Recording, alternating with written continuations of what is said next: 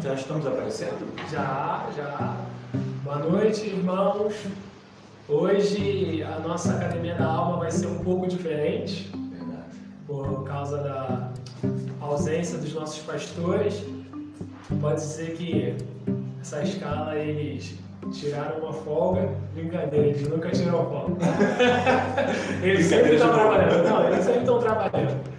Mas hoje nós vamos receber a mim e o meu amigo Ismael. Eu mesmo vou me receber e receber meu amigo Ismael para falarmos sobre os milagres de Jesus.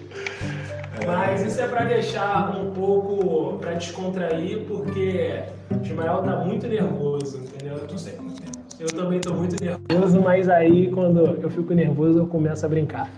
Mas vamos dar esse tempinho para vocês compartilharem o link, né? Chamarem ou convidar outras pessoas. Hoje nós vamos falar sobre o milagre da segunda multiplicação. E eu sei que Deus tem algo para nos ensinar com esse texto. O áudio tá bom, gente? Vocês conseguem nos ouvir bem? Tudo ok? Ah, que ótimo. Que ótimo.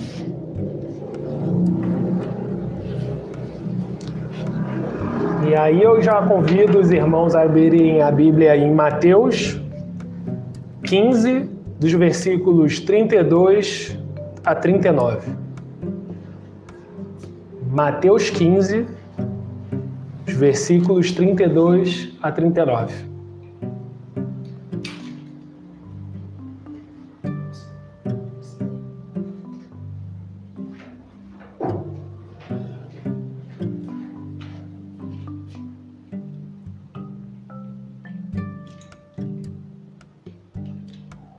Deu tempo já de, de abrir. Já, já.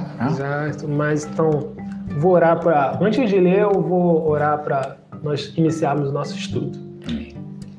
Senhor, nosso Deus, nosso Pai, nós te louvamos, Pai, nós te exaltamos, porque o Senhor é bom e a sua misericórdia dura para sempre, Pai. Louvado Muito obrigado, Senhor, por mais um dia de vida. Muito obrigado, Senhor, porque o Senhor tem derramado bênçãos incontáveis sobre as nossas vidas, Pai.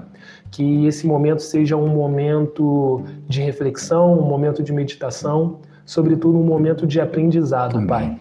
Que nós venhamos refletir na tua palavra e que o Senhor demonstre para a gente, que o Senhor nos ensine, Pai, o que o Senhor quer para, para nossas vidas, Pai Vamos perceber que não seja um momento somente intelectual, mas acima de tudo espiritual, que a gente venha crescer em graça e em sabedoria, Pai. Que nós lhe pedimos e lhe agradecemos em nome do teu filho amado Jesus Cristo. Amém. Amém. Graças a Deus. Então eu vou estar lendo, vou ler aqui o, o, o- a perícope, né? O trecho que se encontra em Mateus 15, dos versículos 32 a 39. O tema é a segunda multiplicação. E chamando Jesus, os seus discípulos, disse: Tenham compaixão desta gente, porque há três dias que permanece comigo e não tenho o que comer, e não quero despedi-la em jejum, para que não desfaleça pelo caminho. Mas os discípulos lhe disseram: Onde haverá neste deserto tantos pães para fartar tão grande multidão? Perguntou-lhe Jesus: Quantos pães tendes? Responderam: Sete e alguns peixinhos. Então, tendo mandado o povo assentar-se no chão, tomou os sete pães e os peixes, e dando graças, partiu e deu aos, discípulos e estes ao povo. Todos comeram e se fartaram, e do que sobrejou recolheram sete cestos cheios. Ora, os que comeram eram quatro mil homens, além de mulheres e crianças. E tendo despedido as multidões, entrou Jesus no barco e foi para o território de Maga- Magadã. Então, vou, como introdução, nós vamos refletir sobre esse segundo milagre que foi a multiplicação, essa segunda multiplicação dos pães. A introdução do estudo de hoje diz assim: Mateus repete um relato de um milagre que já tinha acontecido, no capítulo 14, de 13 a 21. Está o relato da primeira multiplicação dos pães e peixes. No capítulo 15, dos versículos 32 a 39, qual acabamos de ler, e, é, está o relato da segunda multiplicação. Há comentaristas que defendem que apenas uma multiplicação aconteceu e que Mateus e Marcos repetiram os relatos. Eles defendem isso alegando que se os discípulos já tinham visto uma multiplicação de pães e peixes, não poderiam questionar Jesus com a pergunta do versículo 33. Mas os discípulos lhe disseram: Onde haverá neste deserto tantos pães para fartar tão grande multidão? Esse foi o questionamento dos discípulos. Porém, por mais que a pergunta seja interessante, esse argumento não é suficiente para concluirmos que houve apenas uma multiplicação de pães e peixes. E por que podemos afirmar isso? Porque algumas diferenças e detalhes importantes que mostram duas multiplicações e não apenas uma. Vejamos, na primeira multiplicação, 5 mil homens, mais mulheres e crianças foram alimentados por Cristo.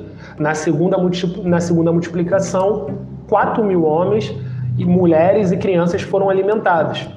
A primeira multiplicação aconteceu provavelmente nas proximidades de Betsaida, cidade da Galiléia. A segunda multiplicação deu-se nas proximidades do mar da Galiléia. A primeira multiplicação Jesus realizou com cinco pães e dois peixes. A segunda multiplicação, Jesus realizou com sete pães e poucos peixes. Na primeira multiplicação, sobraram doze cestos cheios. Na segunda multiplicação, sobraram sete cestos cheios. Há algumas diferenças importantes. São poucas diferenças, mas todas essas diferenças são importantes. E aí, Ismael, eu penso já que existem pessoas que acreditam que somente uma, só houve uma multiplicação do, do, dos pães, mas será mesmo que não há em nenhum lugar? Será que somente, será que Marcos e Mateus repetiram o relato? Ou há alguma prova que constate que, que uma constatação que houveram duas multiplicações? E aí, meus irmãos? E aí, povo que está nos assistindo? Além dos relatos dos, dos evangelistas, existe algum outro texto que pode nos confirmar ah, ah, que existiram duas multiplicações? Vocês conhecem? Me ajudem aí. Vamos, vamos estar juntos nessa noite fria. E já coloca aí já no chat já as perguntas que, que surgirem, mas essa o Ismael vai estar tá, vai tá bem para responder vocês. mas essa questão já separa de cara, né, na introdução aqui feita é, é, que nós fizemos, dá, dá para perceber que são diferenças gritantes. Então você vê que são duas multiplicações. Sim. Mas mesmo assim. Quantidade de pessoas, região geográfica, uh, uh, até a sequência de, de, de, de, fatos ela, ela ocorre de maneira diferente. Então uh, a gente percebe aí que claramente são duas. Mas é, se você não conhece, existe um texto onde o próprio Senhor Jesus fala claramente que são duas multiplicações. Né? E o texto, ele está, se você quiser acompanhar, anote aí. Muito importante isso. Ele está lá em Marcos, capítulo 8, né? E ele vai tratando a partir do verso 14 até o 21, para te dar o contexto, mas ele fala, ele trata ali uh, uh, no versículo 16, de novo, os discípulos falando, uh, e eles discutiam entre si, dizendo: é porque não temos pão. O contexto era que uh, Jesus estava falando sobre uh, o fermento, né, o fermento de Herodes. Um contexto para um outro, uma outra academia da alma, quem sabe. Mas ali eles não estavam entendendo a pregação, a, a orientação do Senhor Jesus, e o Senhor Jesus mesmo confirma o coração de você, ele, ele pergunta no verso 17, percebendo a discussão, Jesus lhe perguntou: Por que vocês estão discutindo sobre não terem pão? Ainda não compreendem nem percebem? O coração de vocês está endurecido? Isso é na nova versão internacional. Vocês têm olhos, mas não veem, têm ouvidos, mas não ouvem, não se lembram? Quando eu parti os cinco pães para os cinco mil, quantos cestos cheios de pedaços vocês recolheram? Doze, responderam eles.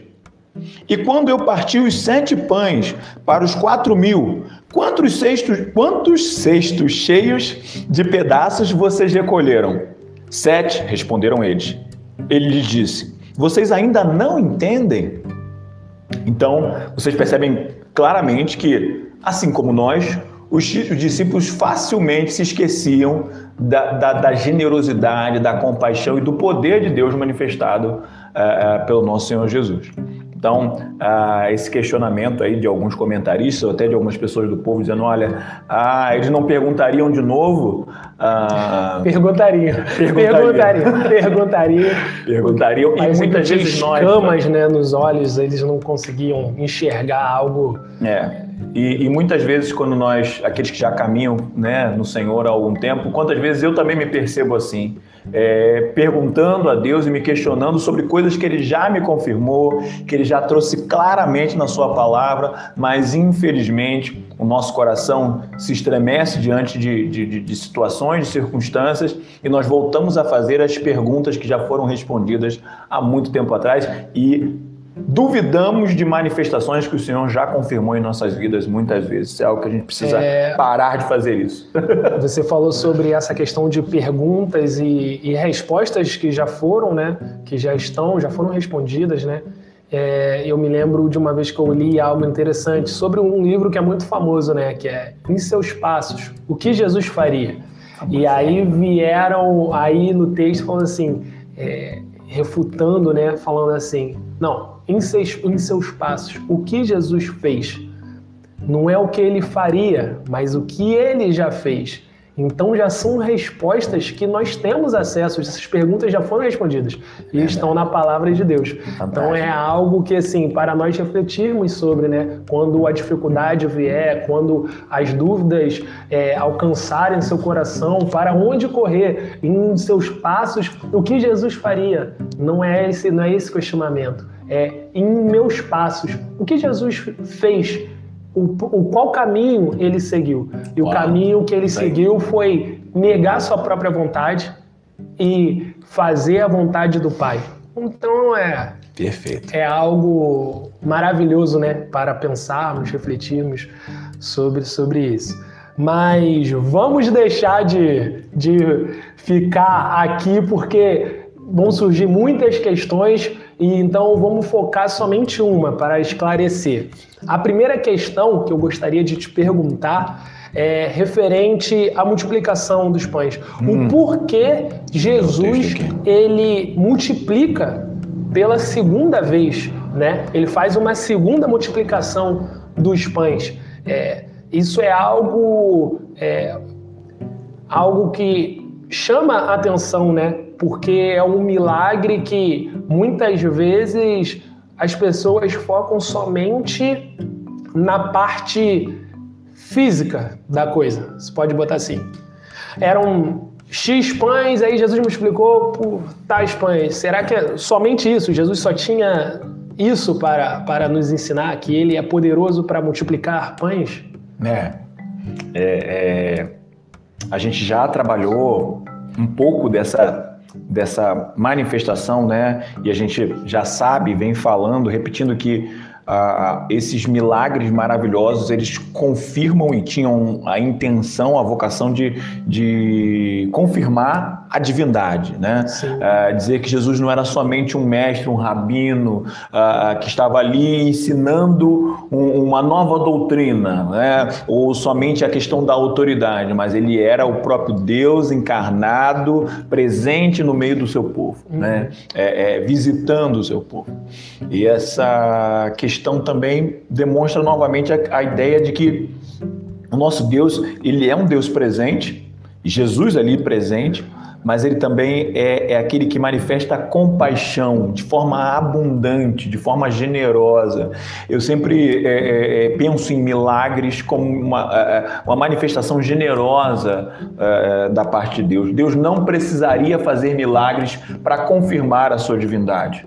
Ah, o, o, simples fato de nos conhecer, de saber exatamente é, é, como somos feitos, de tendo, porque é óbvio, né, ele nos fez, mas ah, é, de toda a ciência, a sabedoria, a, a, condução da vida, como ele conduz, já seria mais do que suficiente, mas ele ainda é generoso em acessar a nossa dor, acessar as nossas dificuldades, as nossas carências, né? E, e manifestar a solução. Né? Não é só uma coisa teórica. Então, a compaixão do nosso Senhor Jesus, a compaixão que hoje precisa se carregar a igreja, ela não é uma, uma compaixão teórica.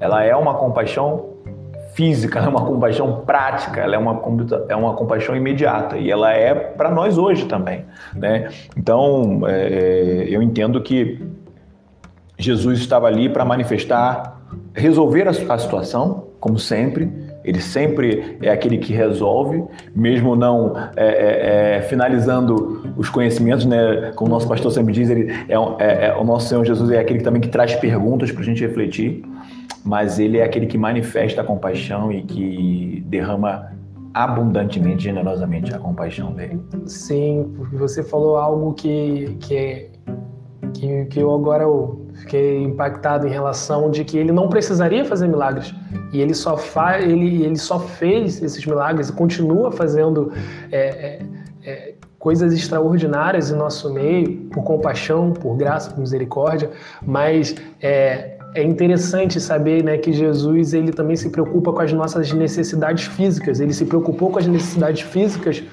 dos seus é, dos seus pares, né, dos seus do, do, dos seus irmãos, né, judeus. E muitas vezes uma crítica que o Evangelho sofre é que as pessoas é, falam que a igreja, né, os cristãos se preocupam somente com a parte, só dão foco à parte espiritual. Sim. E muitas vezes negligenciam a parte social. E aí nós vemos é, o oposto disso com a teologia da libertação, né? onde que o foco é no o outro extremo, onde que o foco é somente o social. E aí diz que não, porque Jesus veio, porque ele se preocupou com isso e tudo mais, mas eles só focam numa perspectiva, né? E Jesus, ele, ele é multi é, perspectivo, se pode falar isso. Ele se preocupa com a parte social, mas ele principalmente preocupa-se com é, o espiritual, em salvar, em redimir, em mostrar que ele veio para é, abrir um novo caminho de acesso ao Pai, né? Sim. Então é interessante ver que muitas vezes nós somos assim, né? E essas doutrinas que tem por aí, elas são, elas só focam em uma perspectiva, mas nós podemos focar em mais perspectivas, né? Com certeza, com certeza. Até porque, é, é, vou falar o óbvio aqui, Deus é real e nós também somos reais. E, e Deus lida com a nossa realidade, é, porque Ele a estabeleceu, né? E, e Deus vem de maneira abundante para atender e para se relacionar com todas as áreas do homem, todas as áreas criadas pelo próprio Deus. Então, não, não teria por que ser diferente disso, né? Isso é, é, é, é, é maravilhoso, é precioso demais. Sim. Mas vamos lá, vamos continuar. Agora é a minha vamos vez. Lá, vamos lá, vamos lá. então, aqui, anotei aqui. Qual o significado? Esse é uma coisa mais para esse pessoal mais teológico, você que é um cara mais é... teológico. é, qual o significado dos sete sextos que sobraram? Que agora a gente tem uma diferença. Realmente. No primeiro teve 12, sim, agora, teve, agora são é, sete. Agora são sete, né? É, é interessante para responder primeiro essa pergunta, nós temos que pensar que o contexto onde que foi escrito, né? E para você compartilhar o evangelho de uma maneira correta, primeiro você tem que pensar e lembrar que ele foi escrito, primeiramente, né, no caso, os evangelhos, é, o evangelho principalmente é, de Mateus, foi escrito para judeus, onde que os judeus, a cultura judaica, ela dá um valor aos símbolos, né? Sim. Aos números. É, a algo que hoje em dia a gente não, não pensa muito sobre, sobre isso. Ah, vou colocar tal nome porque cada letra tem uma, um, um valor numérico que vai dar um número e esse número glorifica a Deus. Nós não pensamos nisso, nós só é. pensamos só se é, tal nome é bonito, se aquele nome é bonito e pronto. Mas os judeus eles tinham toda uma numerologia construída e aí nós temos os evangélicos, né? É, nós, né, como evangélicos, nós temos repulsa a isso, né? Falou numerologia, falou sobre coisas, a gente, opa, isso vem do maligno, mas, mas nós vemos que nós temos que pensar como aqueles, aquelas pessoas que receberam aquela, essa mensagem, né? essa carta, eles pensavam. E aí o número 7, ele traz aquela questão de perfeição, em sete dias, né?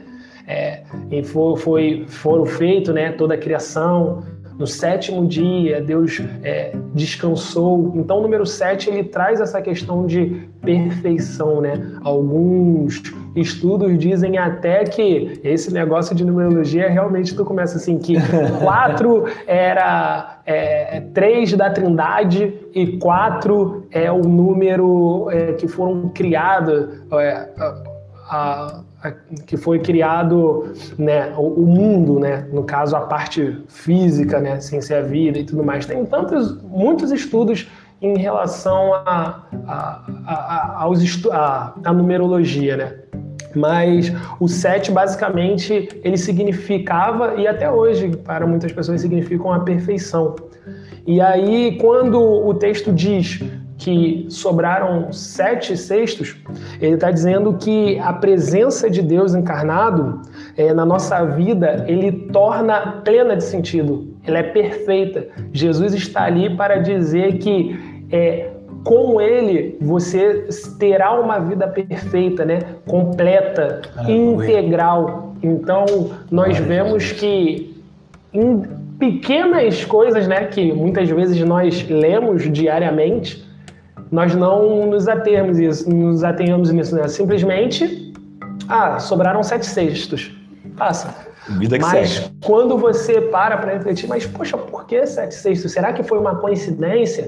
Se, como que essas pessoas receberam? Eu acredito que quando esses judeus eles leram esse relato, eles conseguiram captar o que a mensagem passada era que quem estava ali era verdadeiramente Deus não era somente um profeta, não era somente um sacerdote, mas era o Messias, Deus, homem ali encarnado. Então, assim, é algo para a gente pensar, né? Apocalipse, né?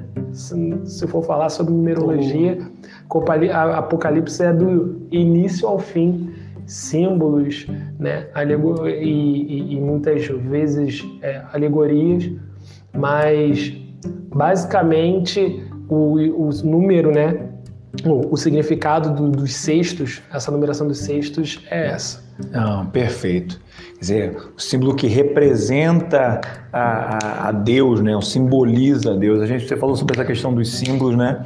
E outro dia o nosso pastor estava falando, vendo, Tania estava comentando sobre como a gente não, a gente é desequilibrado, né? Hum. E, e, e, ou a gente se aproxima demais dos, dos símbolos e se torna místico, ah. né? Vivenciamos aí um misticismo Sim. É, infantil, talvez, e desesperado e desnecessário, Sim. né? Portanto, desnecessário. Ou nós nos tornamos céticos quanto aos símbolos e nos afastamos e a gente precisa buscar esse equilíbrio, né? Porque o símbolo ele, ele, ele facilita a vida, ele traz riqueza, né? A, a, Eu tenho uma situação para falar sobre a questão Ele traz riqueza à, à, à, nossa vida, então é, é algo que, que a gente precisa repensar, Sim. incentivar né, e trazer. E, e, essa coisa de nomes e tudo mais é algo que a gente precisa quando, repensar. Quando você fala sobre equilíbrio, aí eu penso que é, uma forma de buscar esse equilíbrio seria pelo menos nas artes. Eu gosto muito de ver é, os quadros que eram retratados antigamente, assim, na Idade Média, na época, na Idade Antiga, essa, essa arte sacra, né? Uhum. Sempre tem uma mensagem. E aí, quem perde hoje em dia, né, com o advento de do evangelicalismo, né, vamos botar assim, né, onde que, que separou o sagrado do profano, tudo que tem no mundo é ruim, não presta, só as coisas que tem dentro da igreja, perde-se muito, né, porque um dia desses eu estava vendo, essa semana eu estava vendo lá em casa um quadro que foi pintado por volta dos anos 500 e pouco, né, da nossa era, né, da era cristã. E é o retrato de Jesus. Mas aí o nome, o nome da, da do quadro até foi, foi, o que eu postei, né, essa semana no Instagram. Cara, é muito interessante, é Maneiro. muito interessante. Quem tiver meu Instagram pode ir lá ver, não precisa curtir nada não, mas só para vocês entenderem a questão do símbolo. É, a, é, o retrato de Jesus e essa, esse retrato, né, o quadro se chama Cristo Pantocrator, hum. que significa o Todo-Poderoso, Onipotente. Isso. E aí o artista cristão teve a sensibilidade de fazer o Cristo, né, de desenhar, de, de pintar, né, um retrato de um, um, um homem que simbolizasse Cristo, mas que metade da face dele tivesse de uma forma e a outra metade de outra. Assim, algo fantástico que de longe não tem como você perceber. Você tem que tampar a metade de uma face para você ver, para você conseguir enxergar isso e a outra metade você tampa a, a parte esquerda para ver a direita e tampa a direita para ver a esquerda. E aí você vê claramente que ele conseguiu passar, ele conseguiu expressar o que ele queria. Uma a face esquerda, de, de, se eu não me engano, a face direita, né, do, do quadro, é, Jesus ele tá de uma forma serena, com os olhos como se tivessem é, com foco nas coisas do alto, e aí ele diz: essa parte da face de Jesus é para nós lembrarmos que ele é Deus. E aí, né, quando você tampa a parte direita e você vê a esquerda, é de um homem sofredor, é um, de um, um rosto que é, passa assim de que está sentindo dor, que está incomodado, e ele fala, e essa face é para nós lembrarmos que ele é 100% homem que ele sofreu por nós, que ele teve, é, que ele passou por todas as nossas aflições. E aí numa mão ele está segurando uma Bíblia e na outra mão ele faz um símbolo de uma bênção, né? Que é mais conhecida da Igreja Ortodoxa, né?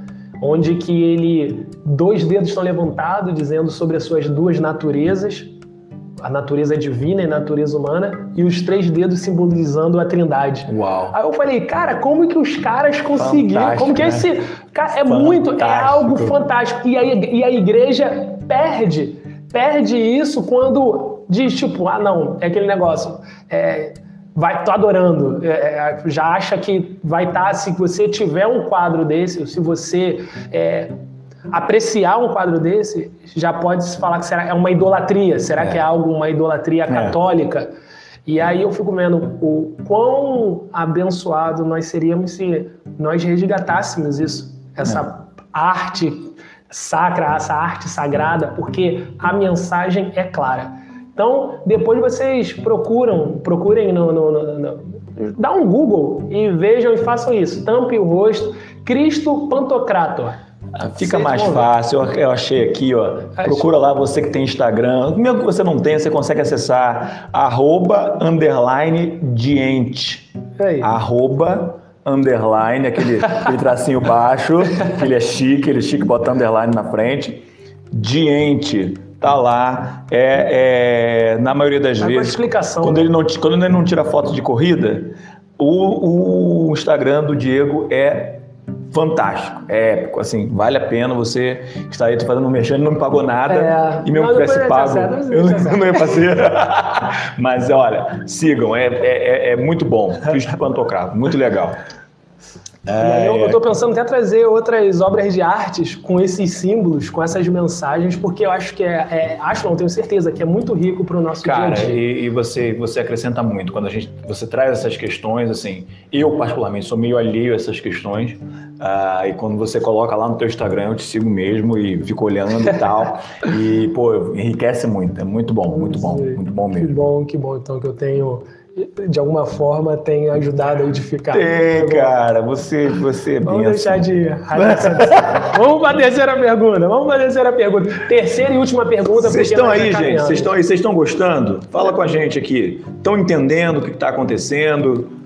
Manifesta aí. O que você tem lido? Dessa palavra? O que, que você tem ouvido de Deus sobre essa palavra? Essa palavra é para nós hoje, é para a igreja, é para aqueles que, que querem conhecer a Deus, aqueles que já conhecem, que caminham com o Senhor Jesus. Então, vamos caminhar. A terceira pergunta e a última, né, para nós caminharmos para a conclusão, Sim. é qual é a relevância desse milagre para os nossos dias? É sempre.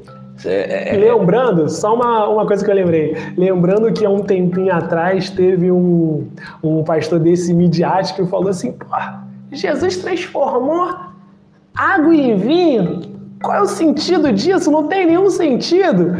Um, um, um bispo, vamos botar assim, um bispo, tipo é. assim, que às vezes ele não. Tem pessoas que acham que esses milagres de Jesus não, não significam nada. Deixa eu pegar pão, vamos transformar água em vinho. Então, assim, é, qual é a relevância desse milagre para os nossos dias? Enfim. Ah, sem comentário. Então, mas a, a- a-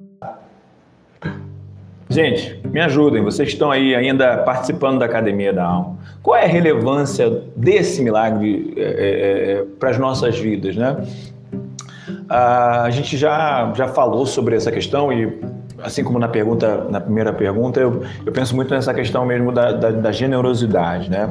Mas ah, quando a gente pensa Jesus comendo conosco, ceando conosco, né? manifestando a sua compaixão, sentando à mesa com pecadores como nós, né? E naquela época ali ele, ele atendendo, olhando para as multidões, eh, não dá para não pensar em Santa Ceia. Não dá para não pensar na mesa da comunhão, né? É, é- é de como é, é maravilhoso poder entender que, que Deus nos espera à mesa, né? Que ele, ele entra na casa, ele entra em nossas vidas e entra para cear conosco, né? É, é, tem aquele hino antigo, né? Vem cear, o mestre chama, vem cear. Mesmo hoje tu te pode saciar, né? Então, a, a, a, a beleza, o, simples, a simples beleza do gesto já, já significa muito, né? Quanto mais quando Deus, de forma, de forma abundante, manifesta o seu poder, multiplicando pães e peixes. Gente, pensa o que é isso multiplicando. É, é, é, é, você imagina, né? Mas ao mesmo tempo que ele multiplica, ele não nos deixa sozinhos, né? É, é, a gente tem uma passagem do Antigo Testamento onde Deus fala com Moisés: Olha, eu vou liberar a bênção sobre vocês, mas eu não vou caminhar no meio de vocês, porque eu vou consumir vocês. Eu vou, a minha santidade ela é incompatível com a desobediência, com a rebeldia de vocês. Ah, ah, e Moisés é quem suplica por nós, é quem suplica pelo povo, dizendo: Senhor, não nos deixe passar por essa situação, não, não nos deixe caminhar sem o Senhor. E em Jesus, ele mais uma vez manifesta a, a, a, essa, a resposta a essa oração. Olha que coisa louca, né? Ele não, eu estou com vocês, eu estou tabernaculando entre vocês, eu estou presente, manifestando poder e não consumindo vocês, mas sendo generoso e, e, e, com, e compassivo para constranger e também para alegrar e para atrair. Então, a, a a gente sabe que a, a, as manifestações do poder de Deus são manifestações também do seu amor por nós, do seu amor por nós. Então é, é, é o que me vem à, mente assim quando a gente reflete, quando a gente já Você ficou falando sobre multiplicação, multiplicação, a palavra multiplicação assim, vem assim é, demonstra fora essa questão de comunhão que e o amor de Deus, mas assim é, claramente somente é, Deus poderia ter esse tamanho poder sobre a matéria, né? E você poder multiplicar as, o quanto você bem entender. Porque para mim, assim, é algo praticamente assim, os, os, é, os autores colocaram um número, né? Mas assim, aproximado, né? Sim. Porque Cara, é uma, uma, uma, multiplicação para nós olhando assim deve ser algo quase infinito, né? Não tem como você ver um, um, mar de gente, né? Não tem como contabilizar. Vamos contabilizar somente os homens, mas quantas crianças? Naquela época, ao contrário de hoje, ao contrário de hoje, cada família quantos não entendi, filhos? Não entendi essa não, conversa não, dele. Quantos, quantos filhos? Quantos filhos tinham? Oito, dez? Não, é. Não, a gente sempre Esse faz, número... né? Faz essa conta simples, né? Você tem que pensar que a cada, a 50 cada mil. homem, né? É, tirando aqueles que são solteiros, óbvio, mas a gente pode fazer também essa Sim. compensação com a multiplicação. Os que eram solteiros em fase adulta eram muito poucos, né? E os que se casavam não tinham só um filho. Mas Sim. Fazendo pela média, se você colocar para cada um homem, uma mulher e uma criança, a gente está pensando em pelo menos 12 mil pessoas. Não, mas isso tá sendo muito. Fazendo Né? uma média, muita. Uma, uma criança, não. É o que eu tô falando. Entendendo ali que você tinha ah, ah, crianças que foram sem os pais, Ô, é, jovens. eles tinham, eles tinham o, o mandato ali ó, no coração deles, crescer e multiplicar. É, tava aqui, ó, crescer Isso, é. e multiplicar. Então, assim, 10 no mínimo. Vamos botar aí por baixo. Porque, assim, os meus avós, eles tiveram essa média de 8 e 9, uma geração, duas gerações atrás, É. 8 e 9, então, assim, Fantástico. Não, e, e que, que fossem 12 mil, que fossem 50 mil. 50 mil, ah, ah, ah, ou na verdade, que fossem 10, 12. É, é, é, perceba a, a, a, a potência e, e- e- a, a- liberalidade do poder de Deus. Quando Sim. Deus simplesmente multiplica. Ele poderia ter dito: olha, é, é, vocês não, não, não planejaram estar comigo. E, e qual era o problema disso? Deles nos ensinarem naquele momento, olha, ninguém vai morrer ficando dois, três dias sem comer. Ninguém vai morrer. Então, assim, não vai, não vai Fiquei morrer. 40 dias. né? Nem faria esse exemplo. Mas, enfim, É. a, a ideia de que, olha, é, é, é, enquanto às vezes Deus nos ensina né, a planejar, a nos orientar, a ter mais é, é, é, capacidade de, de prever essas situações, existem textos onde o próprio Senhor Jesus faz essa, essa, claro, fazendo em relação até ao reino de Deus de maneira desafiadora, né? Mas a- a- ali ele a palavra compaixão explica perfeitamente essa questão. A Santa Ceia é um evento de compaixão. Eu, eu acho não, eu, eu vivencio isso. A Santa Ceia é um evento de compaixão fantástico, fantástico e, e- e extremamente milagroso, extremamente poderoso. Então é, é, é algo que fica aí para nós. E, e, e para você, o que, que ficou? Você que nos assiste, é, é, o que, que você, qual foi a lição que você tirou ah, desse texto? Qual é a lição? Você que está no- no Instagram da igreja, você que está nos acompanhando, coloca para gente, registra no chat. Ah, é importante que a gente tenha essa, essa comunicação e essa interação, tá? Mas independente disso, que você leve a palavra de Deus ah, no seu coração, na sua mente e que Deus continue trabalhando na sua vida, que você abra os ouvidos e abra o coração ah, para ouvir o que o nosso Senhor Deus tem falado à sua igreja, ao seu povo, àqueles a quem Ele quer bem. Perfeito. Com- fechou com chave de ouro. Sim, Para vamos encerrar. Não precisava dizer mais nada, mas para concluir, para não ficar somente nas minhas palavras, Milagres de Jesus. O que aprendemos com eles? Aprendemos que a compaixão de Jesus não tem limite. Aprendemos que com ele nossa vida ganha significado, porque ele é perfeito em tudo que faz. Aprendemos que o pão material é necessário, mas também devemos buscar nos alimentar do pão que nos garante a vida eterna o próprio Senhor Jesus. Então, que você fique com essa palavra, que essa palavra fique é, no seu coração, na sua mente, que você medite e leia o texto novamente, leia o contexto, leia o livro de Mateus, leia a Bíblia diariamente, Bíblia. que seja um exercício, lute contra o desânimo, contra as dificuldades que virão, mas não deixe de ler a palavra de Deus, não deixe de buscá-lo na sua palavra e em oração.